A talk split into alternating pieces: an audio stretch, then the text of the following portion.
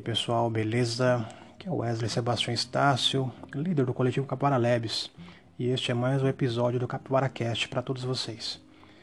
Vocês devem ter reparado que a gente não fez aquela tradicional abertura, né, super animada, com, com aquelas brincadeiras que a gente faz, porque o episódio hoje é um pouco mais sério, né? A gente ainda está anestesiado com a morte do Kentaro Miura, né, que é o, um dos artistas mais influentes e mais talentosos de, de todos os tempos, né? E com a sua criação Berserk, tudo o que aconteceu durante essa semana, né? É, eu já estava sentindo de gravar esse episódio já há um bom tempo. Na verdade, é, falar sobre a obra Berserk, né? Porque é um dos meus mangás favoritos e de várias e várias pessoas que eu, que eu conheço, né? E a gente ia falar sobre, sobre, o, sobre o mangá, sobre o, o lance do, do trampo dele, a gente já estava planejado para fazer isso, né, num futuro próximo, né, mas aí acabou acontecendo de, de ter o falecimento, o triste falecimento dele, né, e pegou todo mundo de surpresa, né. Ele teve um problema da dissecação da aorta, né, que é uma parte do coração ali que falhou, não se revelaram exatamente as causas, a causa do, do, do, do porquê veio isso, isso veio acontecer, né, mas provavelmente foi estresse, foi excesso de trabalho, né, realmente eles literalmente morrem de tanto trabalhar, né? Isso é muito triste, cara. Bom, vamos lá. É, no caso, eu falei que ele tinha falecido no dia 6 de maio, né? Mas foi divulgado para o mundo no dia 20, né? É, provavelmente é aquela questão de respeito e luto à família, né? Os familiares, o pessoal que conhece o Miura, né? É, para respeitar a privacidade deles, no caso. E é, é interessante porque você tem esse tempo para você poder pensar, você poder resolver as questões que estavam pendentes e tomar suas decisões daí por diante, né? Que às vezes no calor do momento você não sabe o que pensar, né?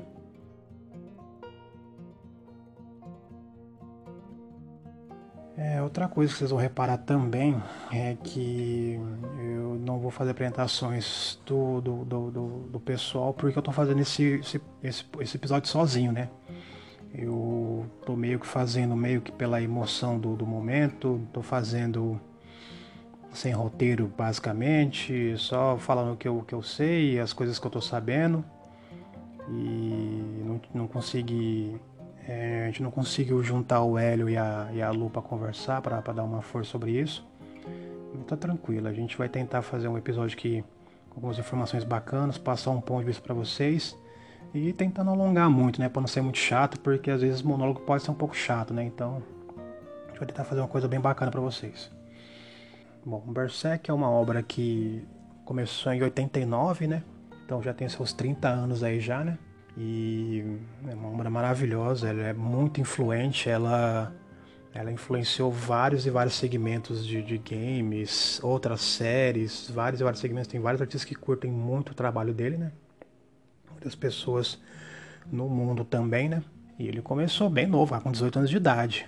E o Kentaro Miura também, ele começou para valer como assistente do, do Jorge Morikawa, é o fabuloso autor de Hajime no Ippo, né? Que é um mangá de boxe famosíssimo mundialmente. E eu tô muito, muito, muito afim de, de colecionar quando, vier, quando chegar aqui no Brasil, né? É, depois que ele faleceu, o Morikawa fez uma postagem muito, muito muito respeitosa né, e muito, muito gentil, falando do Kentaro Miura, da sua obra, do talento que ele tinha, né? Ficou bem legal, foi uma coisa bem legal, que a gente, que eu sinceramente eu não sabia até então, né, sobre essa informação. Ele, o Miura, ele é conhecido por, por ter um traço maravilhoso, cheio de detalhes, né? A gente descobriu alguns dos porquês que ele demorava tanto, né, com a obra, né? Ele demorava muito porque ele praticamente desenhava tudo do mangá, né? Para quem não está habituado, né? Geralmente o artista principal desenha os pontos principais do, do mangá, né? Os personagens principais do primeiro plano, é, alguma ação específica e os assistentes, que é o pessoal que ajuda ele ali, desenha cenário, aplica retícula, faz correções, põe coisa de texto, né? Então assim, é um trabalho bem dividido, né? E o Miura ali pela, pelo seu perfeccionismo e por outras questões que ele pode é, poderia pontuar é falta de confiança no, no, assistente que às vezes até, até meio comum né um artista ele se apega muito à obra né então é, é meio é, é, psicologicamente é bem difícil para ele é, é, aceitar que um outro artista trabalhe em sua obra, né? Então é, é uma questão psicológica mais complicada de, de se entender, né? A gente que, que trampa com desenho é fácil a gente entender, mas para outras pessoas é mais complicado. E tudo bem com isso, não tem problema nenhum. E, então, ele desenhava praticamente tudo. Ele desenhava todos os personagens principais, desenhava cenário, desenhava soldados, desenhava toda a ação. Os assistentes ficavam um pouco serviço, né? Cara, se você não conhece Berserk, abre qualquer imagem, tipo, procura no Google, abre qualquer imagem de qualquer painel dele ali, cara. Você vai ver a riqueza e o nível de detalhes absurdo que ele tinha em cada página, cara. O mangá ele foi ele foi lançado em diversas diversas mídias, diversos formatos, né? Aqui no Brasil temos duas versões, né? Que é a meio tanco e a, a tanco, tanco completo no caso, né? É, meio tanco são os formatos tradicionais ali do Japão, que é meio capítulo basicamente, né? Se você vai, vai ver algum, algum tanco aqui no Brasil fica ali numa uma média de 200, 300 páginas mais ou menos, né? O meio tanco é metade disso. Então, é, ele segue esses dois formatos, né? O primeiro formato veio o meio tanco, né? Que tem a sua publicação desde lá atrás, desde 2005, provavelmente. Eu não tenho informação correta aqui, vocês vão me perdoar por, com isso, né? Me vão me perdoar. Porque eu não pesquisei essa questão a fundo, né? Mas ela, esse meio tanco vem há muito tempo tem vários colecionadores desse meio tanco, né? E aí agora recentemente a Panini fez uma nova é, uma nova roupagem, né? Uma edição mais robusta e mais é, mais caprichada, uma versão não diria a versão definitiva, mas é uma versão melhorada, né? Que é a Tanco, né? Que no caso ela compila dois volumes desse meio tanco em uma, né? Então a meio tanco tem 80 edições que saíram até aqui no Brasil, que já, já completaram já. E aqui no Brasil, a Tanco também completou é, a 40 edições. E, e, tem alguns capítulos a mais que foram saindo com o tempo, né? Que para, é, pararam por enquanto, né? Faltam alguns volumes ainda, pra, faltam alguns capítulos ainda para poder é, fechar mais um volume, né? E tem outras versões também que saíram em vários lugares do mundo, né? Ele é muito famoso na França, muito famoso na Alemanha. Tem uma edição maravilhosa que saiu nos Estados Unidos aí que é que ela compila três é, meio tancos em um, né? Com é a versão maior, com a capa maior, com folhas maiores, né? Que é a versão de luxo, né? E a gente não sabe se vai vir pro Brasil, né? A gente também não sabe também. Por enquanto só tem importado, né? E a edição é maravilhosa. Eu já vi algumas resenhas na internet que são que são uma coisa de louco. Então não vamos calma lá meu meu patrão que o dinheiro é um pouco curto, né? Mas vamos lá. É, depois da morte do Miura, é, ela abriu uma discussão interessante, né? Tem os desocupados ali que, que falaram, que fizeram graça com relação à morte dele, porque o mangá não vai ter fim. Mas isso a gente não a gente releva, a gente nem, nem a gente ignora, né? Porque não é a maioria que fala isso, né? Levantou uma discussão, cara. É muito importante que é a que é o trabalho, né? A rotina de trabalho de um mangaká. E é algo realmente muito, muito exaustivo e muito. Cara, beira insanidade. Beira realmente a insanidade. Tem um mangá que foi lançado alguns anos atrás chamado Bakuman, que são os autores do Death Note, né? Que lançaram. É, esse mangá, é, esse mangá ele mostra as aventuras de dois jovens tentando ser mangakas, né? Na Jump. E quando eu li na época, falando com meus amigos, falando com ela, com o pessoal que eu conheço ali, a gente acompanhou em loco, né, as edições saindo e tal, e curtia. O mangá é maravilhoso, são vários personagens cativantes ali, muitos, muitos personagens que te inspiram muito a, a trabalhar mais, né? Só que assim, né? Eles deram uma bela uma romantizada na série, né? Porque deu a sensação que era muito fácil desenhar 15, 20 páginas de mangá é, por semana. E na verdade não é isso. É, eu lembro que na época tinha muitos amigos que, que, que, que gostavam muito da série e, e sonhavam em ser mangakas. Não, eu quero ir pro Japão, eu quero trabalhar lá porque é legal fazer mangá. E cara, não é, velho. Não é. É complicado pra caramba, cara. Tem, tem, tem, tem semanas aqui que eu tô desenhando as tirinhas, cara, que eu pasto para fazer três quadros, cara. Três quadros por semana. Então, não é essa coisa assim, né? É muito, é muito complicado, né? Aí depois que o Bakuman é, terminou, é, eu não lembro exatamente onde eu vi, mas eu vi uma publicação no Facebook, se não me engano, de um autor famoso no Japão. Ele colocou, ele, ele, ele mostrou o cronograma de trabalho dele, né? O cronograma que ele tinha de semana. E, cara, é desumano, cara. Na época levantou uma questão muito importante sobre isso, ninguém sabia ao certo como funcionava. Mas o cara praticamente trabalha ali 18, 20 horas todo santo dia. Não é segunda a sexta, fim de semana eu tenho tempo. Não, é de segunda a segunda. Entre reuniões, storyboard, é, anotações do que vai ser feito, mostrar para o editor, o editor aprovar, lápis, nanquim, finalização. É um trampo pesado, que assim, ele tinha uma hora para comer de refeição, dormia 3, 4 horas por noite e tinha uma hora de lazer. É, a gente acorda para a realidade, né, cara? Porque a gente sempre ficava exigindo, não, capítulos novos, eu quero capítulo novo, porque eu quero, porque o meu autor é preguiçoso e tal. E você vai ver isso, cara. A realidade é muito, muito pior do que a gente imagina. Infelizmente, a gente teve que. O Kentaro Miura não, não foi o primeiro e não vai ser o último a falecer pelo, pelo sonho dele, né? A falecer pelo excesso de trabalho, né? E é claro, não vou ser não vou ser hipócrita em, em, em dedicar um, um, episódio exclusivo apenas para uma pessoa que morreu, uma pessoa que nem sequer eu conheci, cara, é claro. Ainda mais no cenário atual como a gente tá, né? Com a pandemia rolando e teve dias que bateu 2, 3, 4 mil pessoas no Brasil morrendo. É claro que a gente se solidariza, é claro que, que todas as pessoas que vieram infelizmente a falecer, eles têm o meu meu respeito, o meu carinho, é claro que e é claro que eu não vou fechar meus olhos para essa questão. A gente tem um problema muito sério e muito grave que infelizmente pode vir a demorar a solucionar, é claro. A questão aqui do, do Miura é, é parecida com o, o, Paulo Gustavo, né, que veio falecer recentemente. Né? É, o Paulo Gustavo veio ser uma vítima do, do, do Covid e meio que se tornou o rosto símbolo né, dessa, dessa doença horrível que está assolando o mundo, né? E por várias é, questões e responsabilidades e ignorância do, dos órgãos responsáveis, né? Por fazer algo a nosso favor, vitimou várias e várias pessoas, né, cara? Infelizmente vai continuar vitimando, infelizmente, né? O Miura não veio a falecer de Covid, né?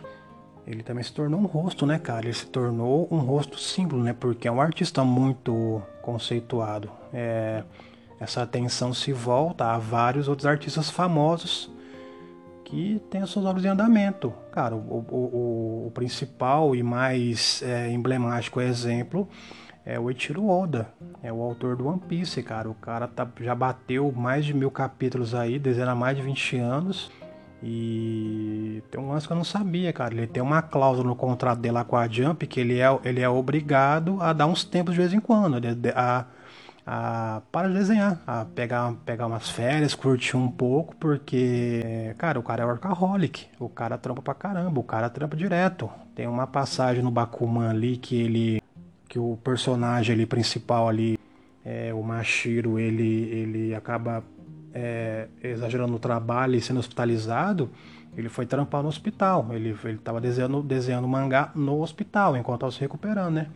E eu não sabia, cara. Esse é um lance, é uma, é uma é baseado no, no rolê do Retiro Oda também. Uma vez que ele ficou hospitalizado por excesso de trabalho e trabalhou lá porque ele quis. Tipo assim, ninguém obrigou ele, ele trabalhou porque ele quis, né? E isso é muito grave, cara. Isso é muito sério, né? É, o nosso maior bem é a vida, cara. A gente, não, a gente não devia falar sobre isso, cara, porque na verdade é, a compaixão com o próximo, o carinho, o respeito já devia vir de berço, cara. Ninguém precisaria estar tá falando o que você poderia, poderia ou não fazer, cara. É, o respeito, a compaixão, o carinho com o autor tem que vir em primeiro lugar. Não só com o autor, tem que vir com o gari que, limpa ali a rua, com o coletor de lixo, tem que vir com o atendente do mercado, tem que vir com, com a pessoa que trabalha no pedágio, a pessoa que trabalha no, no fast food. Tem que ter um pouco mais de compaixão, um pouco mais de amor ao próximo, né? E no caso do, do Kentaro Miura, é um respeito maior com o trabalho do, do autor, né? trabalho dele mesmo, né? Cara, isso, isso deve ser ensinado em casa, desde criança, né, cara? Não tem muito o que, que ficar explicando aqui agora pra vocês, né? Mas assim, é, vou contar um pouquinho pra vocês agora um pouquinho de como eu conheci Berserk, né? Que é para dar uma, uma, aliviada mais no clima aqui, depois a gente vai finalizar aqui as questões. É, eu ouvi falar do Berserk já há muito tempo, já antes, quando saiu. Eu já sabia que era uma obra muito que era uma obra essencial, né, para quem é fã de, do, de um belo trabalho, de uma história foda e de, um, de uma arte magnífica, né. Só que eu só fui ter interesse quando saiu a, a versão é, a versão especial, né, a versão Tanco. E foi o Hélio que me apresentou o Berserk, né, cara? Foi bem legal isso, porque você sempre vive me falando, indicando para comprar o, o, mangá. Só que você vai pegar os meio tanco por aí, você não, não encontra mais. Ou você encontra é, ali a coleção completa meio tanco no, no, no Mercenário Livre, né? É, por um preço absurdo. E, ou esperava ser uma nova edição. E quando saiu, foi naquela meia época de ouro, né? Que saiu o Vagabond, saiu o Slandan, que saiu o Berserk também. E fui colecionando. Só que eu demorei para comprar as edições, né? Eu lembro que a gente foi, eu e o Ellen, a gente foi num, num evento que foi numa inauguração de uma loja de action figures aqui em Rio Preto, né? E, cara, as peças maravilhosas que ele tinha, a loja era bem bacana. Só que, claro, para dar uma força, comprar alguma coisa com ele lá. E claro que eu não ia gastar em action figure, né? Porque é um, é um, é um, é um rolê mais complicado de se fazer, né? E ele tava vendendo também algumas edições também, né? Ele tinha uns livros, alguns encadernados, alguns mangás ali. E alguns eu já tinha alguns não me interessavam, né? Aí eu vi ali a filha de Berserk. E ele na, na época tinha já tinha saído a nona edição, então tinha da edição 1 a 9. Tava com pouca grana para pegar todos de uma vez. Só comprei as três primeiras edições. Falei, ah, vou dar uma olhada, vou dar uma chance pro mangá. Se eu curtir, eu tento continuar colecionando. Aí foi batata. Li as três primeiras edições, curti demais a história espetacular demais de início ali, né? Lembrava umas, umas coisas muito loucas que a gente via, né? Dragon Ball na época. Depois eu fui saber que aquele primeiro arco que ele, que ele lançou ali da busca dele, da vingança dele ali do Guts, era o lance. Era meio Hokuto no Ken, né? Que eu, fui, que eu também tenho a coleção agora dele também. É maravilhoso, né? E enlouqueci, falei, puta, eu tenho que comprar as outras edições. E nisso vinha saindo no Brasil, né? Vinha saindo de maneira bimestral. Eu tava na edição 10 quando eu resolvi pegar a coleção para valer. Aí voltei na loja depois de um tempo e eu comprei a 4 a 5, né, ali na hora. E depois foi uma puta de uma peregrinação, né, porque as edições sumiram rapidamente. E eu pensei comigo, né, já que essas revistas sumiram, eu vou eu vou pegando as que estavam sendo lá pra frente, né. Então eu peguei a 15, a 16, até chegar na, na 20, né? E eu tinha um plano muito claro na minha mente que felizmente deu certo. Falei, ah, vou na CCXP, Vou lá em São Paulo, vai ter o stand lá de uma loja grande lá, e lá vai ter as edições restantes. Aí aproveitando o 13 terceiro, falei, ah, vou comprar todas de, uma vez, né, pra completar a coleção que eu já tava muito, muito ensandecido, louco para acabar com essa história de uma vez. E aí não deu outra, deu certo. Teve o stand da Comics lá na CCXP de 2017. Tava eu e o Hélio lá e, nossa, sabe aqueles comerciais de, de mercado assim que é, aquele, aquele episódio do Todo Mundo Odeia o Chris, que a, a Rochelle vai lá no mercado para comprar as coisas, é, os produtos de marca, ela vai jogando tudo assim no coisa. A mesma coisa fui eu no, no negócio da Comics lá. Foi sai, sai, dando cotovelada, sai, sai e tal. Edição 6, 7, 8, cadê a 9? Ah, achei a 9, cadê a 10? Aqui a 11, não sei aquela cadeira. Peguei todas as edições, cara. Aí completei ali. Só faltou a edição a 11 e a 13, né? que realmente estava muito fora de achar. Aí depois de um tempo o Hélio me ajudou, é, o cara ia se desfazer, aí me arrumou a edição a 11 e a 13. Aí eu consegui ler de fora a fora, né, cara? Nossa, e que, que história magnífica, cara. Que história cheia de, de detalhes e viradas de roteiro. E, nossa, é, é magistral, cara. É um, é, um, é um trampo muito foda, cara. Recentemente o Miura, ele tinha falado alguns detalhes do mangá, né? Alguns detalhes importantes do mangá.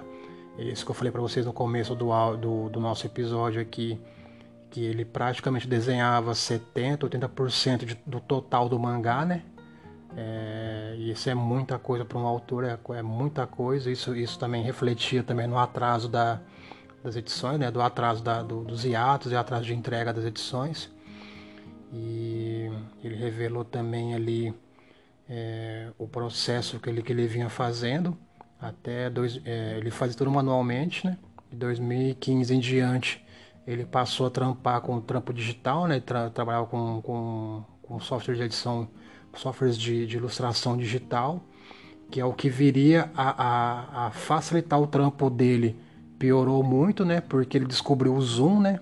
Dentro do software de desenho, porque assim, para quem não, não, não tá trampa com arte digital, a arte digital é uma ferramenta, né? Ela não, ela não torna o trabalho mais fácil, ela facilita alguns processos, né? Mas é uma ferramenta muito importante. E uma dessas, é, além do Ctrl Z, né? Quando você faz alguma coisa, você erra, você dá Ctrl Z no teclado e você volta o que você fez, né? Automaticamente. Ele tem o processo do zoom, né? que é a lupa que você consegue aumentar ali para você pegar mais detalhes. E ele revelou nessa entrevista que ele dava zooms infinitos e ia pegando cada detalhezinho ali e demorava mais, né? Então aí você vai ver essas últimas edições que ele lançou, o nível de detalhes que ele utilizava nas páginas era, era monumental, né, cara? Era uma coisa fora do sério. A gente imaginava que era um trampo de várias pessoas, mas era praticamente tudo ele, né? Isso leva a uma outra questão muito importante do, desse episódio, que nesse, nesse inteirinho né, que, ele, que ele acabou falecendo, eu confesso que eu não reparei isso nas edições brasileiras, né? Mas teve um cara na, na Itália que ele pegou os compilados das edições que ele tem lá de Berserk. É muito comum ter nos mangás, é, no editorial ali, na, na própria orelha do, do mangá, a palavra do autor, né? Então tem, geralmente no começo é o resumo da história, até o ponto que você, da edição que você está em mãos. E no final tem ali a palavra do autor. Aí geralmente eles usam para brincadeira, eles usam para algum tipo de pensamento. O Takehiko Inoue no Vagabond, ele, ele tinha várias é, reflexões sobre a vida assim, né, que complementavam o mangá. É, o Akira Toriyama do Dragon Ball, ele brincava muito, né, fazia muita brincadeira assim e tal. E ele fez, e o cara, esse cara italiano fez compilado dos, das declarações do Miura. E no geral, cara, eram, eram coisas bem tristes assim, né? Eram mensagens. É... Não só dele, né? Não só ele, mas vários mangás também tem esse processo também. É, de reclamar do, do, do, do processo, né? Da, do, do trabalho, né? Do trabalho incessante que ele tem, né? Que é a perseguição desse sonho, né? É, então tem alguns, algumas passagens ali que ele comenta que ele perdeu 5 quilos sem fazer nada. Ele não sabia o porquê.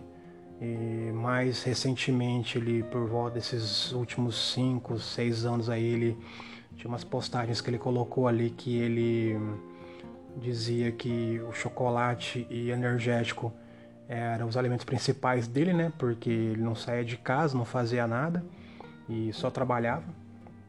Ele até brincava que eh, os chocolates, as, as empresas né, de chocolate e de energético deviam patrocinar ele e, cara, todo mundo sabe que chocolate, tudo, né? Tudo, qualquer coisa em excesso, mas principalmente chocolate e principalmente energético, fode com a pessoa por completo, né, cara? Então, uma das mais tristes que eu vi ali é que ele ele tava dizendo que ele, ele ia passar mais um Natal e um Ano Novo trabalhando, né? Tipo, não ia ter tempo nem para passar com, com a família, né? Bom, e assim, é, para a gente encerrar aqui o episódio de hoje, o rolê que eu, que eu passo para vocês é o seguinte. Cara, a vida, a vida realmente é um sopro, galera. Ela é literalmente um sopro, cara. O Miura morreu com 54 anos e deixou. A obra dele vai ser imortal. Tipo assim, vamos passar anos e anos e anos falando do, do cara, do trampo do cara. Até então a gente não sabe exatamente como vai ser o andamento do mangá, né? É, se ele deixou coisa escrita se ele já tinha encaminhado a história já para um rumo, o que, que ia ser feito. Você sabia que a história estava indo para um final, estava começando a fazer aquela curva final para chegar no, no, finalmente dela, né? É, não se sabe ainda, é muito cedo para falar alguma coisa sobre isso. É, tem um, tem um Twitter de um, de um, dos, de um assistente, do, o principal assistente do, do Miura, meio enigmático, falando assim que é, ele respondeu uma pergunta, né? Perguntaram para ele se ele ia continuar o mangá, né? Mesmo depois que o, que o autor morreu. Aí ele falou que ele ia fazer um bom trabalho, né? Ele ia tentar fazer um bom trabalho. Então não se sabe se ele vai continuar ou não, se a família do, do, do Miura gostaria, ou o próprio Miura gostaria que isso acontecesse também, né? Mas assim, se a obra for completa ou tiver incompleta, cara, curte, curte a viagem, cara, curte toda a todo esse rolê que foi essa, essa aventura de, de, de 30 anos, cara. Minha coleção tá bonitinha, maravilhosa aqui. Vou ler e reler várias e várias vezes e vou curtir muito essa viagem. Eu, sinceramente, tô naquela turma que eu gostaria muito de ver o final do mangá, né? Eu gostaria demais mesmo que tivesse uma conclusão, né? Eles encerrassem a história como o autor queria. Mas se não for da vontade do próprio autor, né, antes de falecer ou da família, a gente entende perfeitamente, né? O que a gente entende também é que a gente tem que saber a gente tem que saber dosar as coisas, né, cara? É, essa rotina de mangaka, ela é, ela é muito pesada, ela é muito estressante, frustrante também, né? Porque é parecida com, com vamos colocar aqui no Brasil, jogador de futebol, né? É, você sabe que tem jogadores que você conhece de grandes times, que vão, que vão jogar na Europa, que vão ganhar muito dinheiro e tal. Mas quantos e quantos desses tentaram o sonho e não conseguiram? Aí hoje trabalham empregos normais, né, no caso, entre aspas. E mangaka é parecido também, cara. São vários e várias pessoas tentando, indo e voltando, tentando e tentando e não consegue nada, né? E tantas poucas é, conseguem trabalhar para valer e muito menos ainda consegue o estrelato, né? E então é tentar dosar isso, ver que está fazendo, tentar dosar o seu sonho, e principalmente, cara, por favor, em qualquer situação, em qualquer lugar que você queira fazer, Esteja com a sua família, cara. Aproveita a sua família. Fala que ama mesmo. Não é demérito nem demonstração de fraqueza, nada disso. Demonstra que você gosta mesmo. A mensagem principal que fica é essa, cara. É tentar aproveitar, cara. É, esquece picuinha, esquece problema, esquece trauma ou algum problema que você tem com a pessoa, porque você não sabe como é que vai ser amanhã, cara. Então, tenta aproveitar ao máximo, cara. É, eu, é que eu tô falando aqui agora sobre, sobre ainda sobre o efeito da, da notícia. E principalmente, cara, é, o que tá mais me pegando, cara, não é a obra não ser concluída. O que tá me pegando de verdade é o cara, é, um, é uma pessoa tão, tão. um artista tão completo, tão influente assim. Cara, é morrer sozinho. Sabe, é, essa, essa ideia me apavora muito, cara. De, de verdade, assim, me, me assusta mais do que qualquer outra coisa. É claro, a gente não pensa demais sobre isso, não, a gente não vive, né? Então, a gente tem que viver, importante é isso. Então faça isso, cara. É, aproveita, tenta aproveitar o máximo que você puder. É, com responsabilidade, né? Agora a questão da pandemia. Não vai engandaiar também, não vai pra festa também, nada disso também não. É, aproveita com a sua família, fala que você ama, liga pros seus pais é, para algum parente que você tenha distante aí, alguém que você não tem notícia.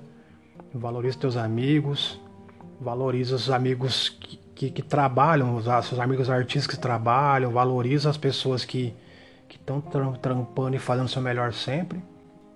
E mais importante também, né, cara, valorizar o artista também, né? O Miura é, é um grande nome aí do, do cenário do, de, de mangás mundial. Mas, cara, tem, tem vários. Você, com certeza você tá. Você que vem aqui ouvir nossas, nossos podcasts, nossas, nossas zoeiras, nossa risada aqui e tal. Com certeza você conhece algum, algum artista independente que está trampando agora, está começando agora, ou que já trabalha algum tempo no mercado, que está correndo atrás do, do sonho dele. Então dá aquela força, dá aquele apoio, cara. Não precisa comprar. Claro, se você puder comprar tudo que o cara tá fazendo, beleza, mas se não puder, curte o trampo do cara, recomenda, comenta lá nas postagens dele. E é importante, cara. Você não sabe. De repente o cara se torna famoso pra caramba, ou é, o cara vai para outro segmento, o cara faz sucesso. Então é importante esse apoio, né, cara? Porque de repente o cara tá desenhando ali, tá pensando em desistir, com um comentário seu, com uma demonstração de carinho sua, essa acaba se tornando a, a, a força que ele precisar para continuar, cara. Tipo assim, ele, ele vai continuar por sua causa, né? Ele não vai interromper o sonho dele por, por sua causa. Isso, isso é muito. Se você pensar bem, é uma coisa muito séria, né, cara? Eu tô me alongando aqui um pouco no raciocínio final aqui, pra, porque estão é, vindo várias sensações e emoções ao mesmo tempo aqui, né? Então se eu parecer repetitivo, vocês me desculpem. Bom, é, eu acho que é isso, cara. O que eu queria passar nesse episódio foi isso, foi isso. Não queria me alongar muito sobre a obra do, do Berserk, porque eu quero fazer ainda com, com o Hélio e com a Lu também, falando sobre a obra específica do Berserk, né? Então não passei muito spoiler para vocês, eu só, só passei uma situação que eu realmente queria muito falar sobre isso, cara. Eu realmente tava me incomodando, tava mexendo aqui comigo, cara. Então eu realmente queria passar algumas coisas para vocês, cara, coisa que eu, que eu tava sentindo, né? Agradecer demais você que tá me ouvindo aí até agora. Agradecer demais a todo mundo que tá fazendo o podcast crescer a cada dia. Eu fico, eu, o Hélio, a Lu, a gente fica muito contente com, com todo essa, esse carinho, esse apoio que vocês dão pra gente, né? E pedir desculpa, pedir desculpa porque fiz um monólogo um pouco longo aqui. Espero que vocês tenham entendido a mensagem, espero que vocês tenham curtido esse episódio. Nas próximas semanas a gente vai, com, a gente vai voltar naquele clima de alegria lá, com o clima lá no alto. Bom, é, o episódio vai ficando por aqui, tá? Se vocês tiverem sugestões de temas, é só mandar pra gente nas nossas redes sociais. Tem ali o Instagram, o Facebook do Capora Labs e, várias e várias plataformas aí que vocês podem estar ouvindo a gente, beleza? Forte abraço para vocês, tá? Obrigado pela atenção mais uma vez e até a próxima, hein? Até mais.